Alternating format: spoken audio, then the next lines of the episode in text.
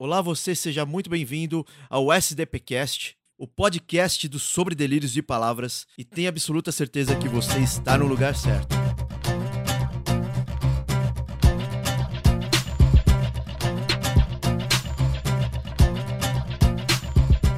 Aqui quem fala é o Delirante. Você talvez me conheça já do Sobre Delírios de Palavras pelos textos que publico lá. Se você ainda não conhece, está convidado para conhecer. Estamos aqui no podcast de estreia. E aqui na bancada comigo, na minha esquerda, está ele, que já escreveu também alguns textos Sobre Delírios de Palavras, algumas poesias. Ele, Paulo Matsueda. Salve, salve pessoal, que prazer estar com vocês. E agora, não menos importante, ela que está do meu lado direito, que tem esse coração enorme, que participou e participa de campanhas para cuidado de, de pessoas que precisam, necessitam de ajuda. Ela, Ana Lu! E aí, gente? E hoje iremos falar sobre um tema muito importante. É claro que vamos aproveitar essa hype aí do Setembro Amarelo, um tema que está muito em alta no mês de setembro. É, o Setembro Amarelo é um projeto aí da CVV que aqui no Brasil é da CVV, né, mas é uma campanha mundial assim de mobilização, prevenção contra o suicídio, algo muito importante que tem que ser feito. A população precisa ser conscientizada sobre isso, né? A população precisa conhecer e saber que a gente precisa falar desse assunto. E é uma realidade que a gente está inserido, que principalmente na cidade grande, muita gente não acredita. Por incrível que pareça, pensa que é brincadeira. Sabe, esses dados aí sobre suicídio. Algo até legal que eu vi, que eu achei da campanha, é qual que é o bordão da campanha.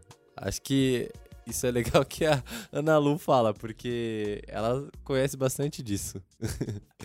Eu vou falar do nada. É, fala É, pro pessoal qual que é pode o falar. bordão. Você sabe disso.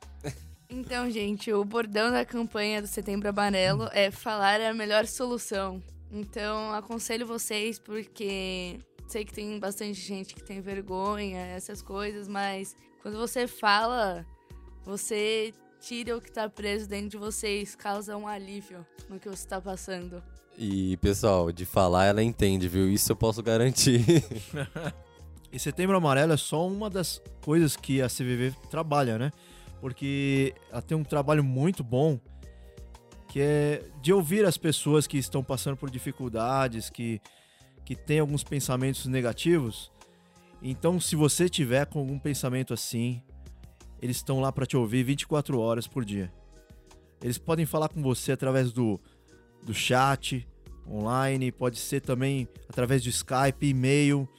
Eles atendem até num endereço. Se vocês procurarem lá no site, vocês vão encontrar. E também pode ligar para eles a qualquer momento, de qualquer telefone, para o número 141. Eles estão lá dispostos a atender. Tem já uma equipe especializada esperando por você. E se você quiser mais informações sobre a CVV, você pode discar para o número 188, que lá eles vão te passar algumas informações para que você possa também saber sobre o trabalho que eles têm. é isso mesmo. E também acho que se a pessoa tiver com vontade de conversar, pode ver sobre delírios palavras também, né? A gente pode ouvi-los e ajudá-los da melhor forma também. Sabe, é até interessante você falar isso, Paulo, porque nesse trabalho aí do Conta Sua História, eu já recebi algumas histórias por e-mail que a pessoa contou um pouco sobre a história dela, alguma coisa que ela passou, e mesmo assim, nem pediu pra publicar isso daí. Ela falou, por exemplo, só de contar essa história já me sinto melhor. Sim. E isso daí, sabe, É legal, né? é, é bom. Porque a pessoa expõe, só de expor ela já se sente aliviada. É que nem a Ana Lu falou, que falar é a melhor solução mesmo. É isso aí, gente. Vamos contar o que tá acontecendo, porque pode parecer que é besteira, mas causa um alívio imenso. E não sei se a gente deixou claro também, quando a gente fala CVV, acho que é porque a gente já tá acostumado, né? A gente pesquisou bastante sobre o tema. É verdade. A CVV, a sigla, significa Centro de Valorização de Vida. Sim. Então, é um trabalho muito legal, que nem o Diego já falou.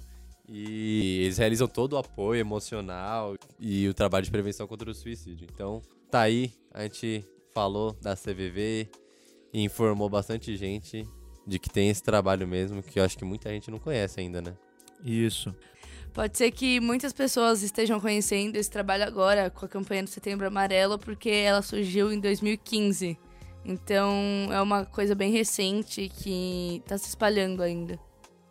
É, trabalho crescente e acho que também é crescente porque hoje falar de suicídio é falar de morte, né? Falar de um tipo de morte, mas dentro de um contexto especial, dentro de um contexto numa sociedade capitalista. E então, é, eu acho que isso Uma sociedade já deixa... que cobra muito da gente, né? Sim, isso já deixa a discussão um pouco mais ampla. Dentro desse contexto, dentro do contexto capitalista, a cobrança que tem causa alguns transtornos na cabeça de muita gente. É, eu posso até citar um pouquinho sobre Zygmunt Bauman, recentemente falecido, mas tinha umas ideias muito boas, uma análise de sociedade muito boa, que falava muito sobre a sociedade líquida e também falava dessa cobrança que tinha, né? Porque alguns padrões de, da cultura elas, elas forçam a pessoa a, a, a um patamar que nem sempre ela consegue chegar muitas vezes não consegue chegar, na verdade. Isso já gera uma consequência muito grande, ainda mais porque a gente é ser humano. A gente é dotado de, de emoções, a gente está sempre suscetível a isso. Sim. E essa pressão, eu acho que a sociedade impõe em nós, eu acho que consegue observar em todas as faixas etárias. Eu lembro que na minha adolescência, assim, na minha fase de escola, as provas que eu ia mal, cara, nossa, me causava uma tristeza, me causava um sentimento tão ruim, mas de verdade mesmo. Que era algo que eu. que é difícil de eu sentir, nunca mais eu sentia algo assim. Mas por causa de uma prova. Então, olha que coisa, Sim, é. cara. Olha como é diferente. E na vida adulta também, eu acho que a pressão só começa a aumentar. Tem trabalho, tem família, também tem gente que estuda.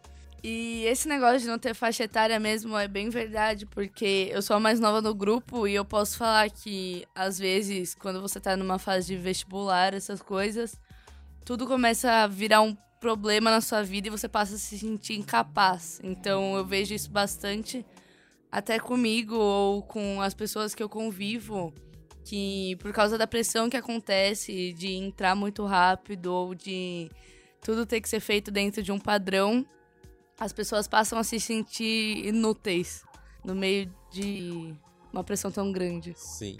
E é legal isso que a Ana Lu falou, porque eu também. Nossa, é, é que isso é um pouco mais recente. Eu lembro da minha época de vestibular também. Eu não sei se você tá fazendo cursinho? Não estou não. fazendo cursinho. Cara, no cursinho, é, foi assim, a minha experiência mais marcante assim em relação à pressão.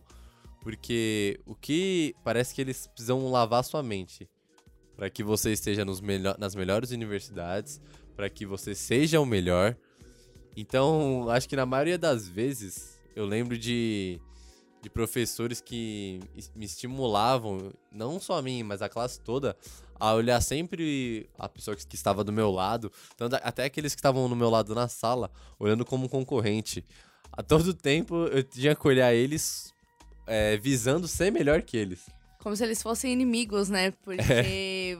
você chega a escutar bastante que enquanto você tá tentando espalhecer um pouco, tem alguém do seu lugar estudando, tem Sim. alguém que vai tirar sua vaga e isso pode parecer uma coisa pequena, mas causa um transtorno muito grande na vida de muita gente. Ainda mais também se você falar de um contexto de trabalho. Graças a Deus não trabalho numa empresa desse tipo atualmente, mas já trabalhei numa empresa onde a puxada de tapete era o que valia. Então você tinha que estar tá sempre de olho no que o seu colega de trabalho estava fazendo para que você não perdesse o seu cargo ou alguma coisa assim. E é uma pressão muito grande, ainda maior no, no ambiente de trabalho. Como você disse, que vai aumentando essa, essa tipo, esse tipo de cobrança.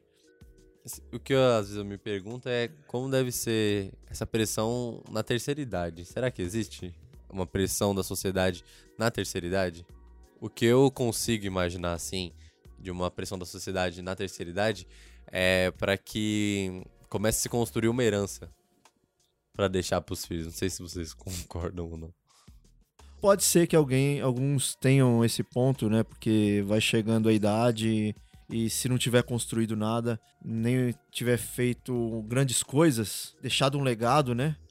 Eu acho que teria uma cobrança, mas eu acho que assim, talvez a pressão maior fosse os descasos que tem, às vezes, no, a pessoa não respeita idoso, acaba gerando um descaso, por exemplo, a pessoa trabalhou a vida inteira e quando ela pensa que conquistou aquele patamar, aquele espaço especial, vem o, o jovem que não tá querendo saber nada com nada. Não tô falando mal de todos os jovens, mas de jovens específicos ou pessoas específicas que não respeitam o idoso e acabam tirando esse direito que ele conquistou, né? É, eu acho que tem essa questão na, na terceira idade, sim, porque principalmente com essas questões que estão acontecendo no país, de poder... Reforma da Previdência, né? Essas questões de aposentadoria e etc. É... Quantas pessoas da terceira idade a gente vai ver nas ruas tentando ganhar alguma coisa para sustentar a família?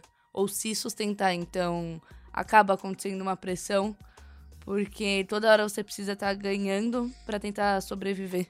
Sim, acaba prolongando o período de trabalho que na verdade gera um, um direito que já era para ter sido concedido na faixa etária que muitos já estão e talvez com essa reforma da previdência muitas pessoas tenham que prolongar realmente seu período de trabalho com condições que já não são as mesmas, sabe? De disposição para enfrentar o dia a dia, já não são as mesmas, mas a pressão continua, porque ele é o mantenedor da, da casa. Então, isso que a Ana Lu falou é muito interessante mesmo, porque a questão da aposentadoria tem tirado o sossego de muita gente aí também. E vai tirar muito mais. é, até na empresa que eu trabalho tem gente lá que que já se aposentou já há algum tempo e continua trabalhando mesmo para sustentar a família, com filhos e tudo.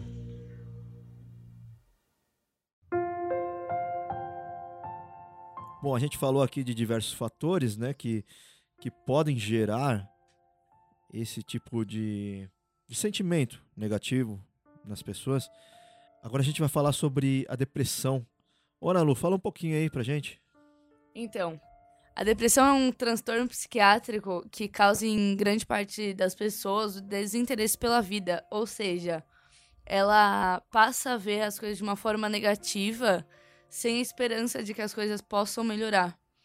Então, algum dos sintomas dessa doença é a fraqueza, irritabilidade, angústia, muita ansiedade, baixa autoestima, insônia, pensamentos pessimistas, que acho que é o principal, talvez. Os fatores de risco que podem causar a depressão são histórico familiar, é, estresse crônico, ansiedade crônica, disfunções hormonais, excesso de peso, sedentarismo, vícios, pancadas na cabeça, problemas cardíacos, separação conjugal, enxaqueca e etc.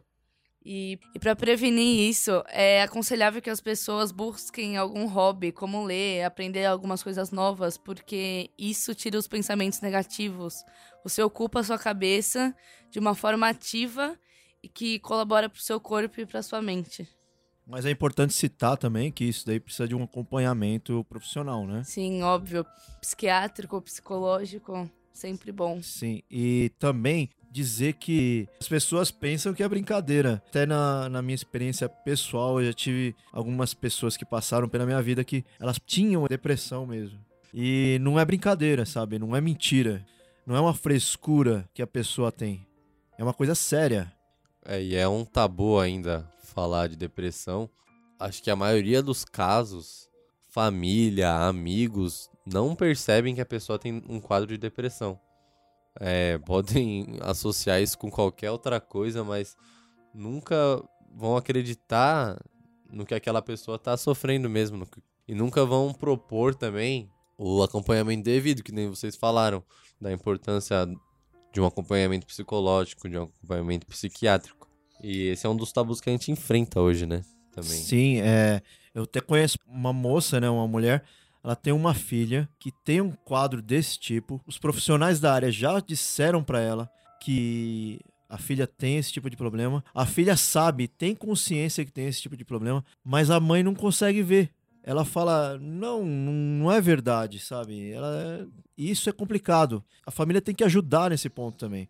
Porque a família é a base da pessoa. Eu acho que esse é até um dos intuitos da campanha do Setembro Amarelo, é que as pessoas aceitem quando esse tipo de problema chega na vida delas ou na família. Porque o quadro de uma pessoa piora muito quando ela começa a escutar que o que ela tá fazendo ou as coisas que ela tá deixando de fazer por causa do que tá sentindo é por conta de frescura ou drama, coisa para se aparecer ou alguma coisa do tipo. Sim, e também, além do tabu de falar sobre depressão, de ouvir uma pessoa que tá com depressão, de acompanhar uma pessoa que tá com depressão, também tem o tabu hoje do tratamento psicológico. Muitas pessoas ainda não aceitam levar seus filhos, levar seus parentes para um psicólogo. Muita gente ainda tem esse tabu de que psicólogo é coisa para louco, de que psicólogo não é necessário, sendo que é algo normal, é um tratamento necessário, que não é vergonha para ninguém para o psicólogo. É importante porque quando você vai ao psicólogo, é, você tem uma opinião neutra, né, na verdade, porque não tem ninguém assim, a pessoa consegue ser ela mesma, consegue ser transparente 100% quando tá com uma pessoa que não conhece a vida dela. Então, isso não pode, isso nunca vai acontecer de um pai para um filho. Ou um filho para um pai conversando, por exemplo. Porque existe já um vínculo afetivo entre os dois. E isso impede muito uma conversa por mais que seja sincera, por mais que os, os dois conheçam tudo sobre um ao outro, nunca vai chegar num ponto onde um profissional que tem uma visão neutra pode conversar com um paciente. E estudou para isso também, né? Sim. Lembrando que esse tema tem que ser trabalhado com muita responsabilidade. Então, se você, porventura, está tendo, repito, né? Vamos repetir essa parte, porque se você está tendo algum problema de depressão, tenta procurar ajuda, conversa com alguém. Se você conhece alguém com um quadro assim, procure ajudar essa pessoa, encaminhar para um profissional. Ana Lu, você tem algumas histórias aí que falem sobre depressão? Sim, é, tem algumas pessoas na minha família, tenho amigos que eu fiquei sabendo até há pouco tempo, porque muitas vezes a pessoa tá com depressão e ela tem um receio de contar isso para as pessoas, até porque acho que não é confortável sair falando para todo mundo, mas a pessoa mostra através das redes sociais como se a vida tivesse boa dentro do padrão que a sociedade espera e na verdade ela tá sofrendo na casa dela, mesmo postando fotos felizes e coisas do tipo. Então, é importante ficar bem alerta e incentivar essas pessoas a procurarem realmente uma ajuda de um profissional, porque não é brincadeira, né?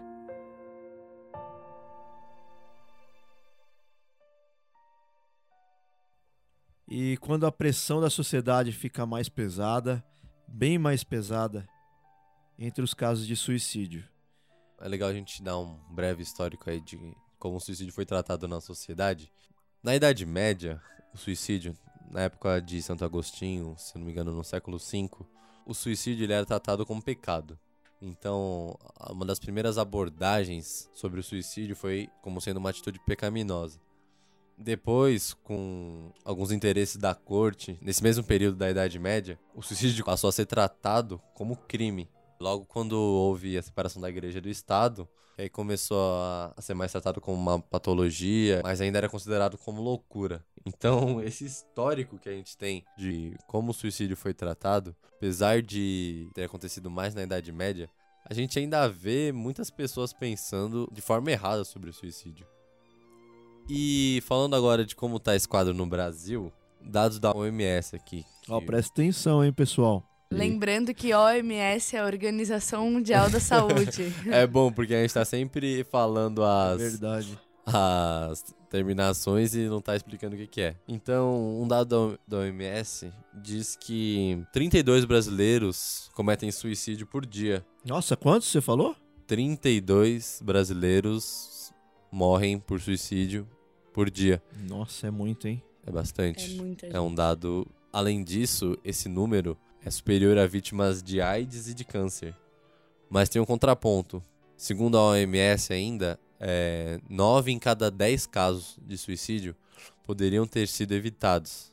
Tá aí também a importância da gente conversar sobre esse assunto, porque é algo que as pessoas não querem falar.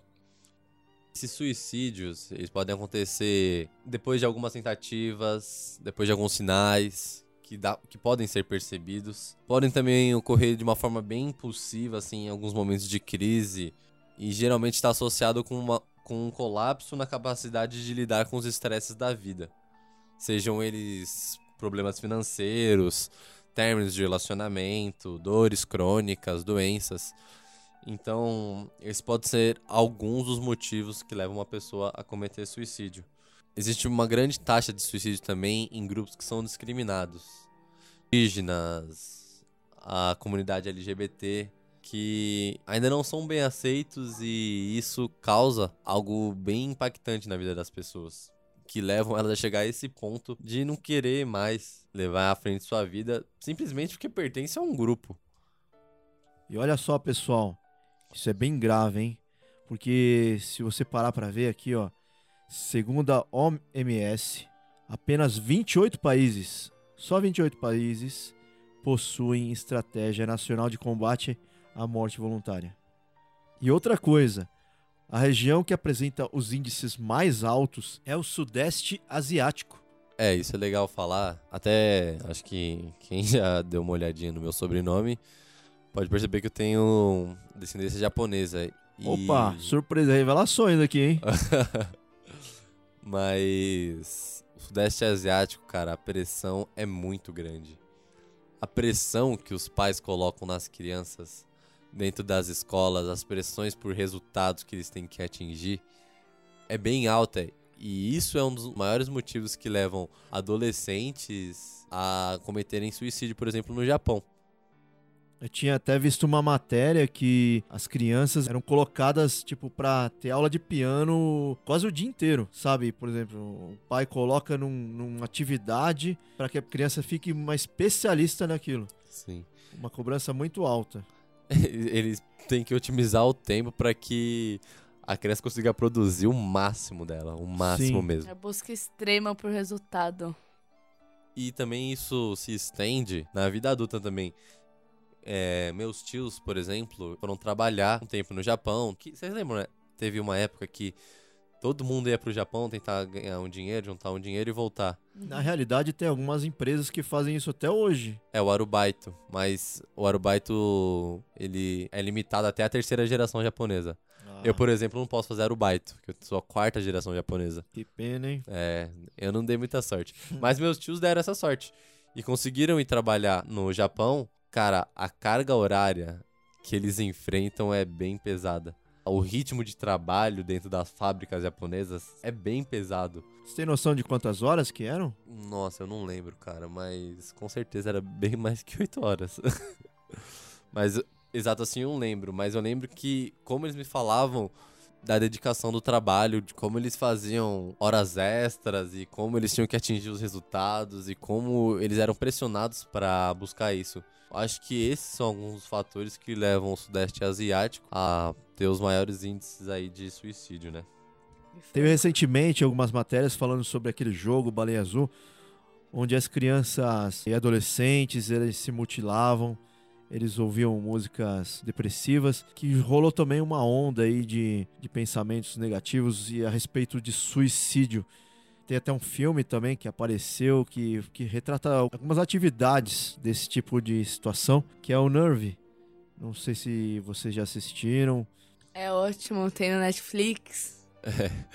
Eu gostei muito desse filme porque a produção é bem boa do filme e retrata bastante um dos quadros mais comuns, assim, de pessoas que, que tendem ao suicídio. São pessoas que teve algum trauma na família, pessoas que têm dificuldade para se inserir em algum grupo social. E o filme retrata bem isso. A menina teve um, uma experiência traumática dentro da sua família, tinha dificuldade para se inserir no grupo social e viu o joguinho como uma alternativa a tudo isso.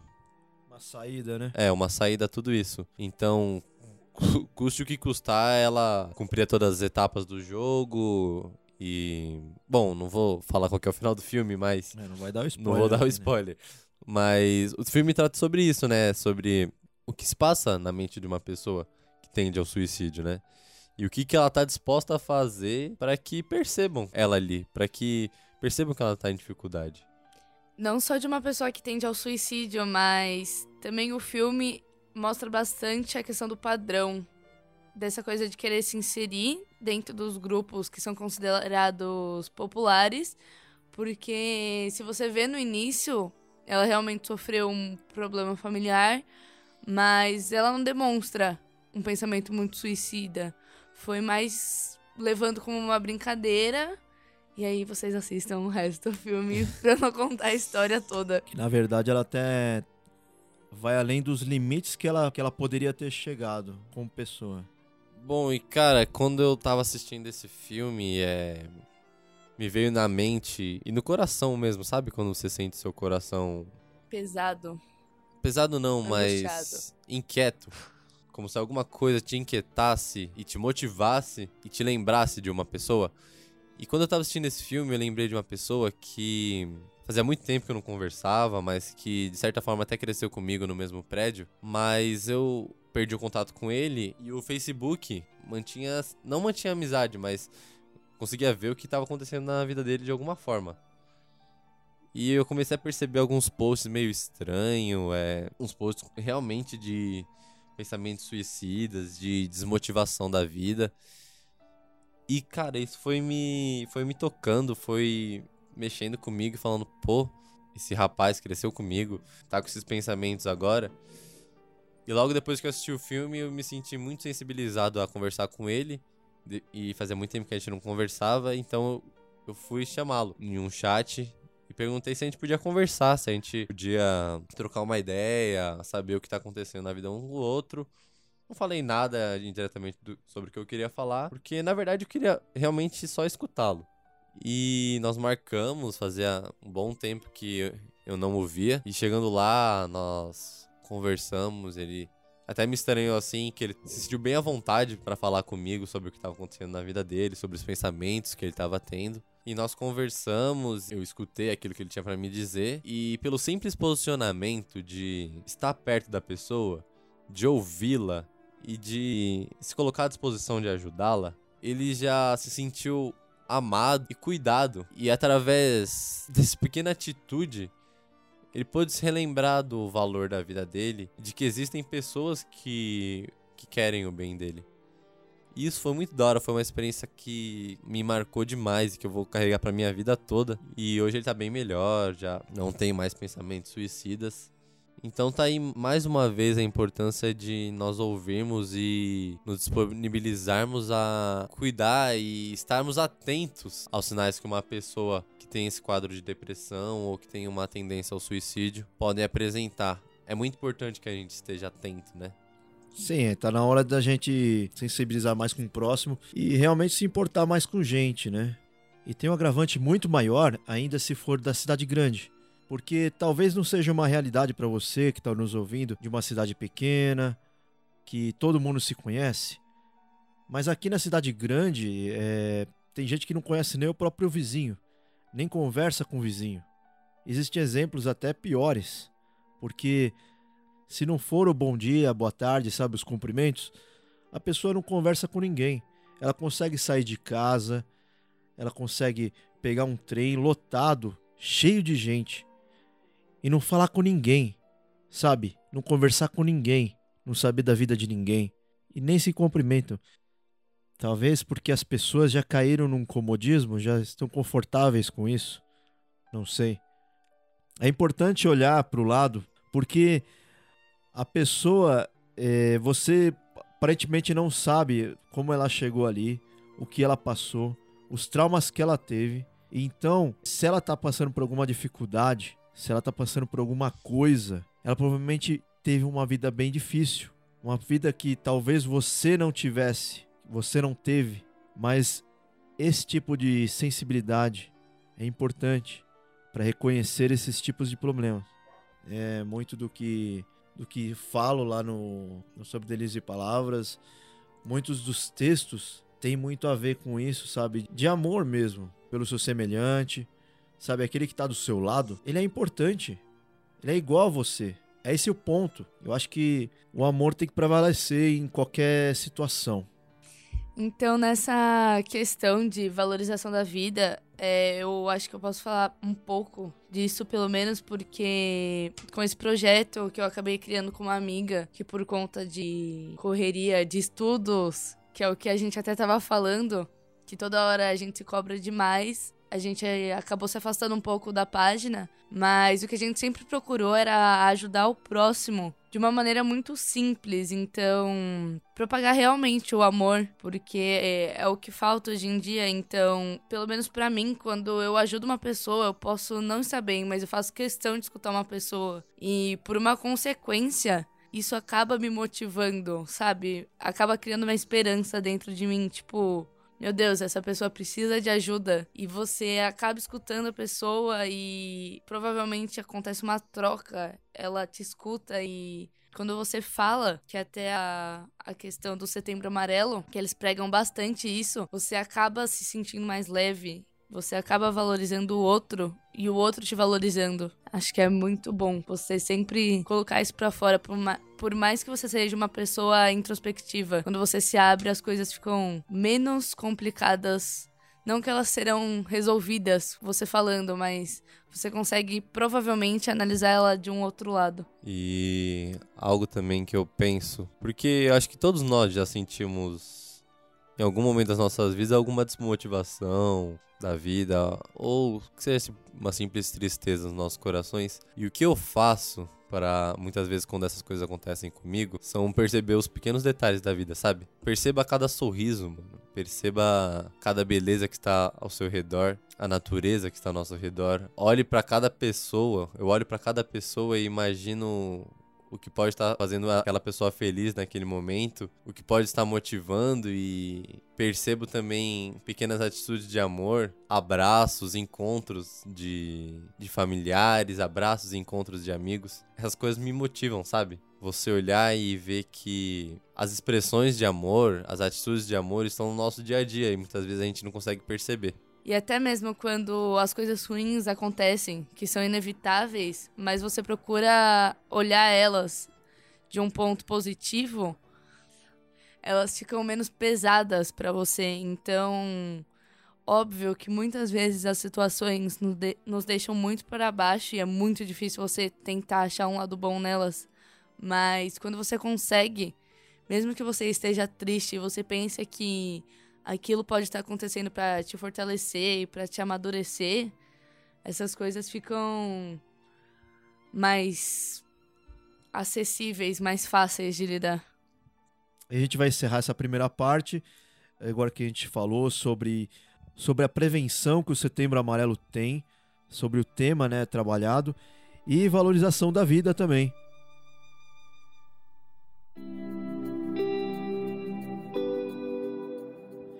Nesse quadro, a gente vai pegar algumas citações e vamos discorrer sobre ela. Nesse primeiro podcast, a citação é.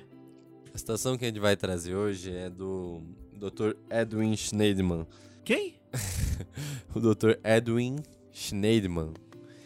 Ele é um psicólogo americano muito famoso que tem vários estudos sobre suicidologia. Ele foi o fundador da Fundação Americana de Suicidologia e também fundou uma das principais revistas sobre esse assunto. E a frase que, que a gente vai trazer aqui é a seguinte: A melhor forma de entender o suicídio não é estudando o cérebro, e sim as emoções. As perguntas a fazer são: onde dói? E como posso ajudá-lo? É interessante essa situação porque em um vídeo que fala do Setembro Amarelo, eles também tratam desse exato assunto. Porque, na verdade, a pessoa que pensa em se suicidar, ela realmente não está com vontade de se matar. Ela está querendo acabar com uma dor que é agonizante, uma dor que, que ela não consegue encontrar como parar. E talvez no entendimento dela, o único jeito de parar seja encerrando a vida. Sim, legal, porque agora eu lembrei até de uma frase que eu li que diz que a pessoa não busca tirar a vida, mas ela busca tirar a dor. Então, isso é, é muito importante. E a forma como o Edwin traz isso é um conselho para aqueles que estão dispostos a ajudar uma pessoa com suicídio. Não tem que tentar entender o que a pessoa tá pensando, não tem que tentar entender se ela, se ela tá tendo alguma loucura, alguma coisa desse tipo, mas tem que entender o que ela tá sentindo, o que nós podemos fazer para ajudá-la. Talvez até os motivos que levaram também a ela sentir isso, né? Sim, um dos conselhos que para mim tá bem explícito nessa frase é de que se disponha a ouvir, é, se disponha a ajudar, se disponha a entender aquilo que a pessoa tá passando, aquilo que ela tá sentindo, independente se você, independente do julgamento que você vai dar, aquilo que ela tá passando, porque muitas vezes a gente pode não se identificar e não entender o porquê daquela dor ou o porquê é, de todo esse sentimento. Mas nós temos que respeitar e entender que a pessoa está sofrendo e nos dispormos a estender a mão, nos dispormos a ajudá-las em suas emoções, a trazer alegria, a trazer uma paz e fazer com que essa pessoa se sinta amada, entende? Sim, é verdade. É, isso que o Paulo falou sobre procurar onde dói é muito importante porque quando a gente encontra a raiz do problema, fica mais fácil de reduzir ou até mesmo cessar ele. Então, é muito importante que você busque o motivo que está te causando tanta dor, por que isso? Se é um histórico familiar, algum problema de relacionamento ou com você mesmo, um problema de autoestima, porque quando você consegue identificar esse problema, você consegue buscar algumas soluções ou algumas coisas para diminuir eles. E é isso aí. Esse foi o primeiro episódio do SDPcast. Espero que você tenha gostado do nosso bate-papo, que tenha esclarecido algumas dúvidas que você tinha a respeito do tema. Espero que o tema tenha agradado e principalmente saiba que você é muito bem-vindo nesse podcast, seja também na, nos outros canais que a gente tem de comunicação, Facebook, Instagram. Aproveitando também para convidar, se você não conhece a gente, entra lá no Facebook, sobre Delírios e Palavras, procura lá que você vai encontrar a gente. Tem muito texto, muito conteúdo, todos são autorais. E está convidado lá para conhecer o trabalho, que já tem quase três anos. Quero falar também de um outro projeto que a gente tem lá. A gente até citou esse projeto quando estava comentando sobre o tema. Esse projeto é o Conte Sua História. O que é o Conte Sua História? Eu vou explicar de uma maneira bem breve. Na realidade, você, se você tiver alguma história, pode ser história da sua vida, pode ser uma história pequena, algum, algum fato que aconteceu com você em um determinado momento, uma coisa curta. Sabe aquela história que você conta em festas? Ah, lembra daquela coisa que aconteceu comigo? Entendeu? Esse tipo de coisa pode ser engraçada, pode ser misteriosa, pode ser romântica, você que escolhe. Se você quiser mandar mais de uma, pode mandar também. Mas aí escreve de uma forma bem resumida para que a gente possa romancear essa história para você. E para enviar é muito fácil você envia lá pra gente o e-mail com essa história de forma resumida para o sobre delírios de palavras gmail.com. Sobre delírios e palavras gmail.com. Lembre-se, é no plural, tá? Quero também falar para vocês que está chegando o aniversário aí do Sobre Delírios e Palavras. Serão completados três anos de trabalho e vai chegar no dia 23 de novembro. Mas já estamos nos preparando para isso. Foi criado um grupo no Telegram. O Telegram por quê? Por que Telegram? Porque é um pouquinho mais fácil aí para criar grupo, mais organizado. Fica o convite para você que curte já o do Sobre Delírios e Palavras, quem não conhece também, para mandar um áudio. Manda um áudio rápido lá, Manda um áudio dizendo o que, que o Sobre Delírios e Palavras tem feito por você. O que, que ele tem te ajudado, se você gosta do conteúdo, entendeu? Dá um feedback pra gente, um feedback de aniversário aí. Vamos selecionar alguns áudios e passar aqui no podcast. Não perca a chance, passa lá pra gente. O grupo do Telegram ele já foi criado. O nome dele tá como sobre delírios e palavras. É só procurar lá no Telegram, você vai encontrar esse grupo, ele tá aberto. Mesmo assim tem link na descrição. Lembrando que ele vai ficar aberto só na época do aniversário, tá? Aí a gente vai desfazer esse grupo aí. Então já começa a mandar, não se acanhe, perca, perca a vergonha e manda lá. Último recadinho agora É para dizer se você curtiu o tema que a gente falou nesse podcast, se você tem alguma dúvida, se você tem algum comentário, alguma coisa a acrescentar, se a gente falou alguma besteira, isso é muito importante. Se você tem mais conhecimento, corrige a gente, não tem problema. Manda lá um e-mail pra gente no sobre delírios e palavras gmail.com, porque essa cartinha aí a gente vai selecionar também, porque não dá para fazer com todas, mas a gente vai selecionar algumas cartas para ler antes de começar o, o próximo programa. Então manda lá pra gente, a gente precisa saber, a gente tem que ter esse feedback. A gente precisa saber se vocês estão gostando, se vocês estão entendendo o que a gente tá falando. Se vocês tiverem alguma sugestão também, alguma mudança que vocês quiserem, pode falar que a gente vai ler, a gente vai escutar vocês. Porque na verdade, a gente faz isso para vocês. E com muito prazer. Eu falo isso também como um ouvinte de podcast, uma mídia que eu gosto muito. Normalmente eu gosto de correr, aí eu tô correndo ouvindo o podcast e eu nem vejo o tempo passar, sabe? Eu vivo aqui em São Paulo, trânsito intenso. E no trânsito, eu ouço podcast e eu parece que trânsito nem existe. E eu aprendo um monte de coisa. Isso que é legal. Eu defendo muito essa mídia. Gosto muito dessa mídia, quero que ela cresça. E para isso, vocês têm que ajudar a gente. Beleza? Muito obrigado mais uma vez. Vocês são demais. E lembre-se, por onde quer que vá, seja conhecido pelo amor. Até mais, até o próximo episódio. Tchau, tchau.